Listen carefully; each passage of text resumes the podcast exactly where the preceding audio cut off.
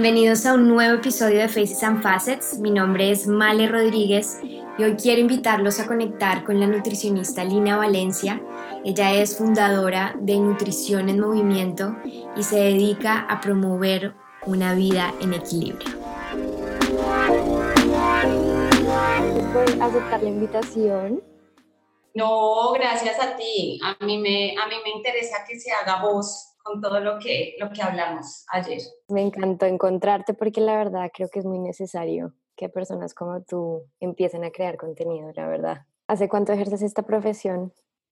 Mira, yo me gradué en el 2009, en el 2009, y uff, no, ha cambiado demasiado. Em, de hecho, desde lo que a uno le enseñan en la universidad, hoy en día los conceptos, uff, sí, o sea, eh, todo lo que, lo que en la universidad es un poco más rígido, era en mi época mucho más rígido, como una distribución calórica de los macronutrientes, era como así, así, o sea, y tú sales, tú sales a, a ejercer y, y te das cuenta que el universo es totalmente diferente y que si bien esas bases son súper importantes, pero hay que estar como en la vanguardia y estar leyendo y estarse actualizando porque la nutrición va a mí, va a mí. Entonces es muy diferente, realmente es súper diferente. Yo siempre me he preguntado eso porque uno oye una cosa hoy, pero mañana oyes otra cosa y yo me pregunto es, ¿la ciencia avanza y encuentran otras cosas o nuestro cuerpo evoluciona? ¿Cuál es la respuesta o las dos? Mira, eh, en parte es, la ciencia avanza muy rápido y se encuentran cada vez cosas eh, nuevas o que complementan lo que ya se ha encontrado previamente o dicen, no, esto ya no es así y ahora eh, es de esta forma. Pero digamos que lo más importante en todo eso que tú acabas de decir es que el, realmente aquí lo, lo, el foco de todo es entender que cada uno de nosotros tiene unas necesidades diferentes, unos requerimientos nutricionales diferentes, que tenemos entornos diferentes, que somos personalidades diferentes. Eh, entonces eso va desde, desde la parte fisiológica, es decir, como una, un niño, un adolescente, un adulto, un adulto mayor, tienen mm. necesidades diferentes y tienen momentos fisiológicos diferentes y por eso digamos que uno tiene que ser muy enfático en que, en que cada uno debería tener como su, su plan de alimentación, de acuerdo a eso. Y creo que lo que también se olvida hoy en día, aparte de, de la ciencia que avanza, de que hablamos de macronutrientes, de que hablamos de una distribución calórica, si es keto, si es normal, si es paleo, si es, bueno, es, es que nos olvidamos que somos seres sociales y que nosotros no solamente comemos macronutrientes, sino que nosotros comemos alimentos y, y, alrededor del alimento hay un montón de cosas que tienen que ver con esa parte social, ¿sí? Que, que a la gente se le está olvidando eso, ¿sí? Solamente me, estoy, me está importando ver el alimento como la proteína, la grasa, el carbohidrato, esto, esto y esto, pero ¿cómo entra eso dentro de una connotación social para mí como persona. Entonces eso, la nutrición va un poco más allá de, solamente macronutrientes. Es muy cierto, yo creo que, y pues sin modo de criticar, porque nosotras que creamos contenido sabemos el valor de las personas que se dedican a este oficio de crear contenido. Y siento que una de las cosas que pasa es que estas personas pues de pronto les funciona cierto tipo de dieta o de estilo de vida y las personas, las audiencias ven y tratan de hacer lo mismo, pero me gusta mucho lo que tú dices, que no porque a una persona le funcione quiere decir que le va a funcionar a todos los otros, ¿verdad? Entonces, ¿tú cómo ves todo esto que vemos en las redes sociales? Pues que hoy en día tenemos millones y millones de canales de información. Entonces, por ejemplo, si yo veo lo del el ayuno intermitente, que por ejemplo acá en Los Ángeles está súper de moda, todo el mundo está hablando de eso, y, pero digamos, me han dicho que la comida más importante es la del desayuno, porque tu cuerpo va a empezar a moverse. Entonces digo, ¿cómo así? ¿Eso es verdad o no es verdad? O lo de keto, bueno, hay un montón de dietas. ¿Qué opinan sobre eso? ¿Funcionan, no funcionan? ¿En qué debemos basarnos para saber si la debemos hacer o no? Pues mira, para responderte como a la primera pregunta con respecto a todas las personas que, que hablan de esto, que están generando un contenido, a través de sus redes sociales y esto viene ya desde hace mm, varios años. Mm, yo pienso que es un tema delicado y que todo aquel que genera un contenido y que es un influenciador, que, que, que sabe que mucha gente lo lee y lo ve, debe ser muy responsable con la comunicación que está ofreciendo a esas personas que lo leen y que lo ven, sobre todo cuando estamos hablando en temas de salud, ¿sí? Porque hay una línea muy delgadita eh, entre eso que tú estás diciendo y cómo se va a interpretar. Mm. Eh, entonces, desafortunadamente, voy a decir desafortunadamente, porque es así. Eh, la mayoría de las personas que hablan de nutrición y que son grandes influenciadores no son profesionales nutricionistas, sino que son empíricos que han encontrado en un método o en una forma de alimentarse un resultado. Mm. Eso es lo primero que voy a hablar como de esa parte de lo negativo, lo que me parece negativo. Eh, lo segundo es, estos objetivos de salud se han eh, enfocado en resultados que tienen que ver con la corporalidad. Es decir, se ha creado una imagen de un cuerpo en teoría perfecto, entre comillas, y parece que esa fuera como la única imagen o el único mm. símbolo que indica saludable. Esto nos ha traído unas consecuencias importantes en, en, lo que se ha aumentado los trastornos de conducta alimentaria. Todas las, voy a decir niñas, adolescentes, porque es el, es el, es el público más vulnerable que ve estos comunicados, que ve esta información y no saben muchas veces interpretarlas, por lo que te digo que, que la información es, tú eres comunicadora, ya sabes de qué estoy hablando, cómo se interpreta esto. Entonces, eso es lo que me parece un poco desafortunado y que se ha hecho un fanatismo alrededor de esto, ¿sí? Si lo veo como desde un punto de vista muy crítico. Desde un punto de vista menos crítico y viendo el vaso medio lleno, me gusta que eh, la alimentación saludable, que hayan referentes, que hayan personas que motiven a otros a hacer un cambio, porque también he visto la parte positiva. He visto que gente a partir de un influenciador dicen que chévere, me motivo y hago cambios pero vuelvo y te digo que hay una línea delgadita entre ese cambio hacia lo positivo y ya algo que se convierte en extremo y que raya en, en, sí, en un extremo no, no, saludable. Entonces eso es como lo primero con respecto a, a esta influencia que se ha dado eh, en cuanto a alimentación y nutrición en, en las redes sociales. Y, y, tocando el tema que tú comentabas ahora de lo, lo último, lo que es el ayuno, eh, y la dieta cetogénica y te empiezo a contestar el tema del ayuno. Como vemos, pues la ciencia cambia y cambia y cambia. Y si bien es cierto que el desayuno es una comida importante del día, porque hay estudios que muestran que aquellas personas que tienen un desayuno saludable y son metaanálisis con poblaciones grandes, o sea, miles de personas que se analizaron en el tiempo y vieron cómo al compararlos con otros, por ejemplo, que no desayunaban, esas personas que desayunaban bien, tendían a tener, un comportamiento de su conducta alimentaria mucho más saludable durante el día, tendían a elegir mejores alimentos en el día, tendían a tener más energía, menos ansiedad em, y, mejor control de su peso corporal. Pero entonces la evidencia nueva que no podemos desconocer, porque no nos podemos quedar tampoco en el pasado y tenemos que reconocer que hay una evidencia que dice, venga, el ayuno intermitente tiene unos efectos positivos a nivel eh, metabólico. Y eso es cierto, y eso no lo vamos a negar. Sin embargo, lo que nos muestra esa misma evidencia es que esos efectos metabólicos positivos se presentan y se ven beneficiados sobre todo personas, te los voy a decir aquí en una lista, personas con una obesidad, puede ser una obesidad grado 1, grado 2, grado 3, incluso podemos hablar de personas con sobrepeso, que es un grado menor de la obesidad grado 1, que sigue siendo un factor de riesgo alto, personas con resistencia a la insulina. Estas personas son aquellas que no son diabéticas, pero que van camino hacia la diabetes tipo 2 por unos malos hábitos de alimentación, por un estado de obesidad, por ende inflamación. Personas que tienen, por ejemplo, ya diagnóstico de diabetes tipo 2. Eh, en algunos tipos de cáncer, dependiendo de la fase en la que se encuentre ese cáncer. Y en procesos proinflamatorios se está estudiando todos los cambios que genera el ayuno intermitente. Sin embargo, si ves, eh, la mayoría de la gente lo hace. Entonces uno ve mujeres hiper mega delgadas, con un estado nutricional súper sano, que hacen ayuno intermitente sencillamente porque es la moda y porque supuestamente hay beneficios. Claro, hay beneficios, pero ¿cuál es tu punto de partida para eso?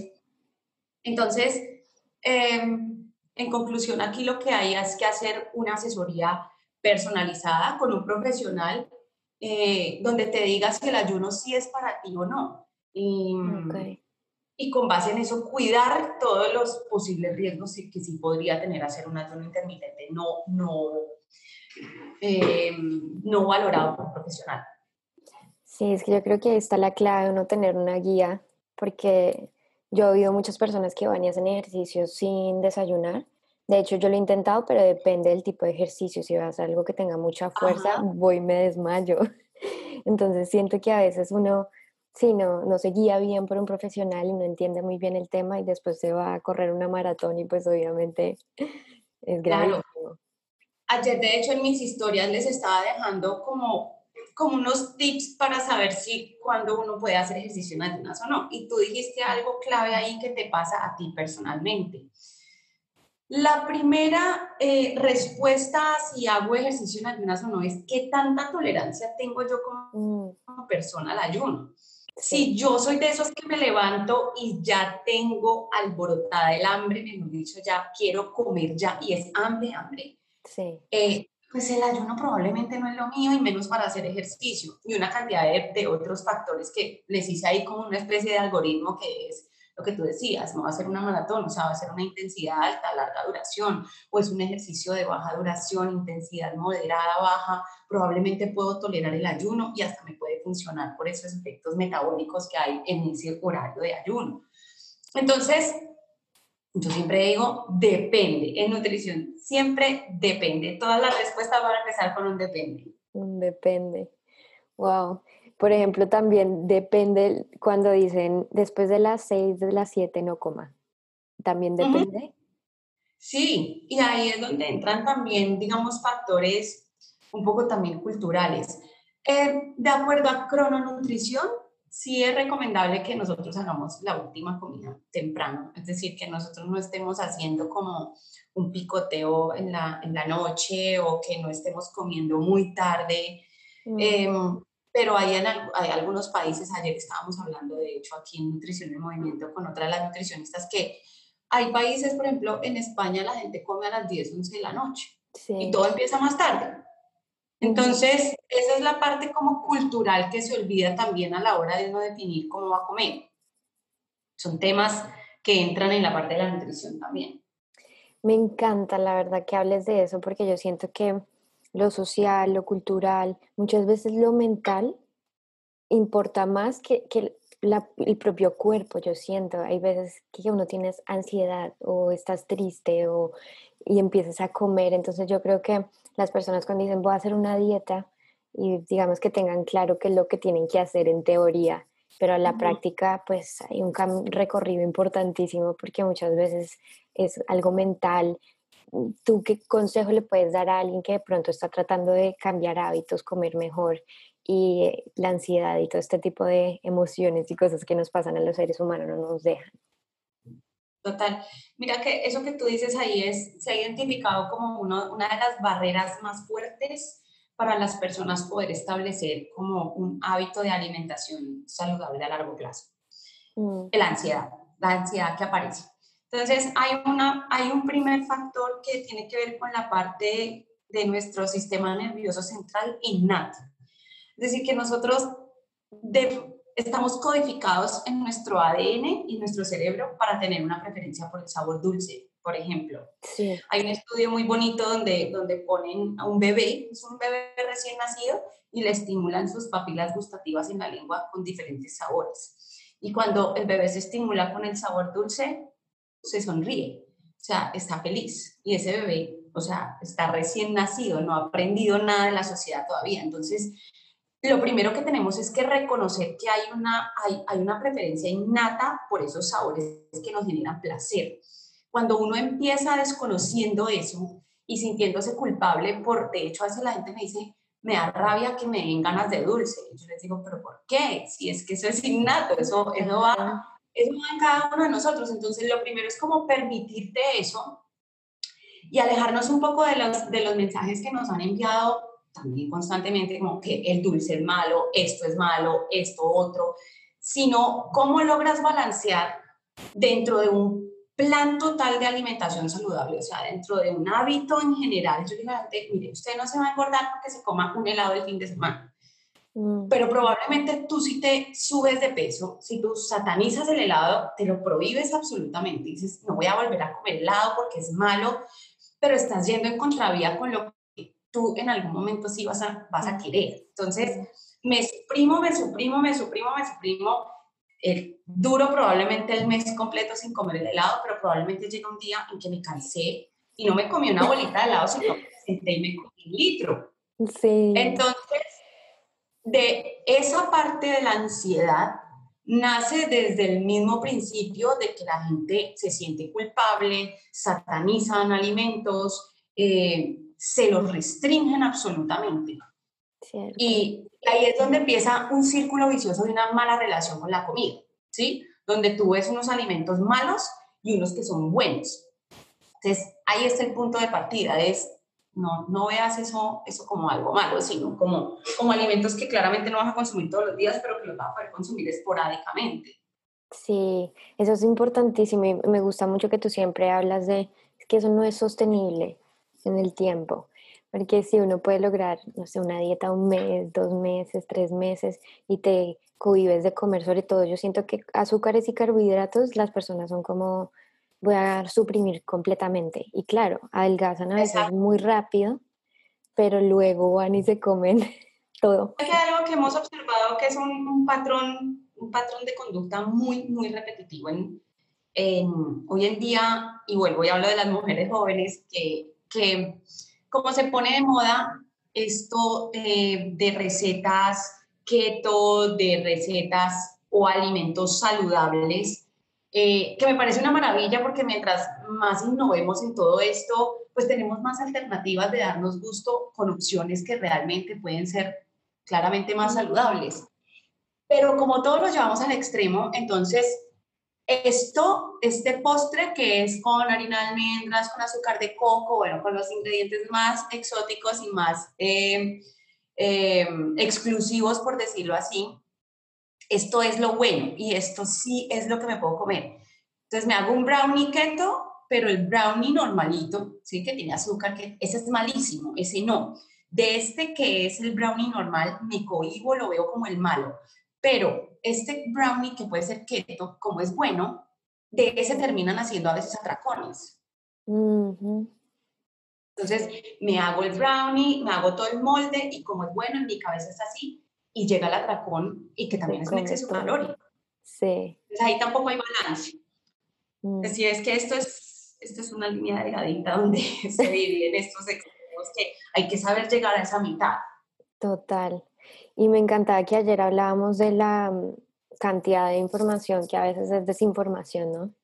Yo, un artículo que siempre veo en Facebook y en todas partes es, digamos, por ejemplo, lo del vino que tomarse un vino al día es buenísimo para la salud.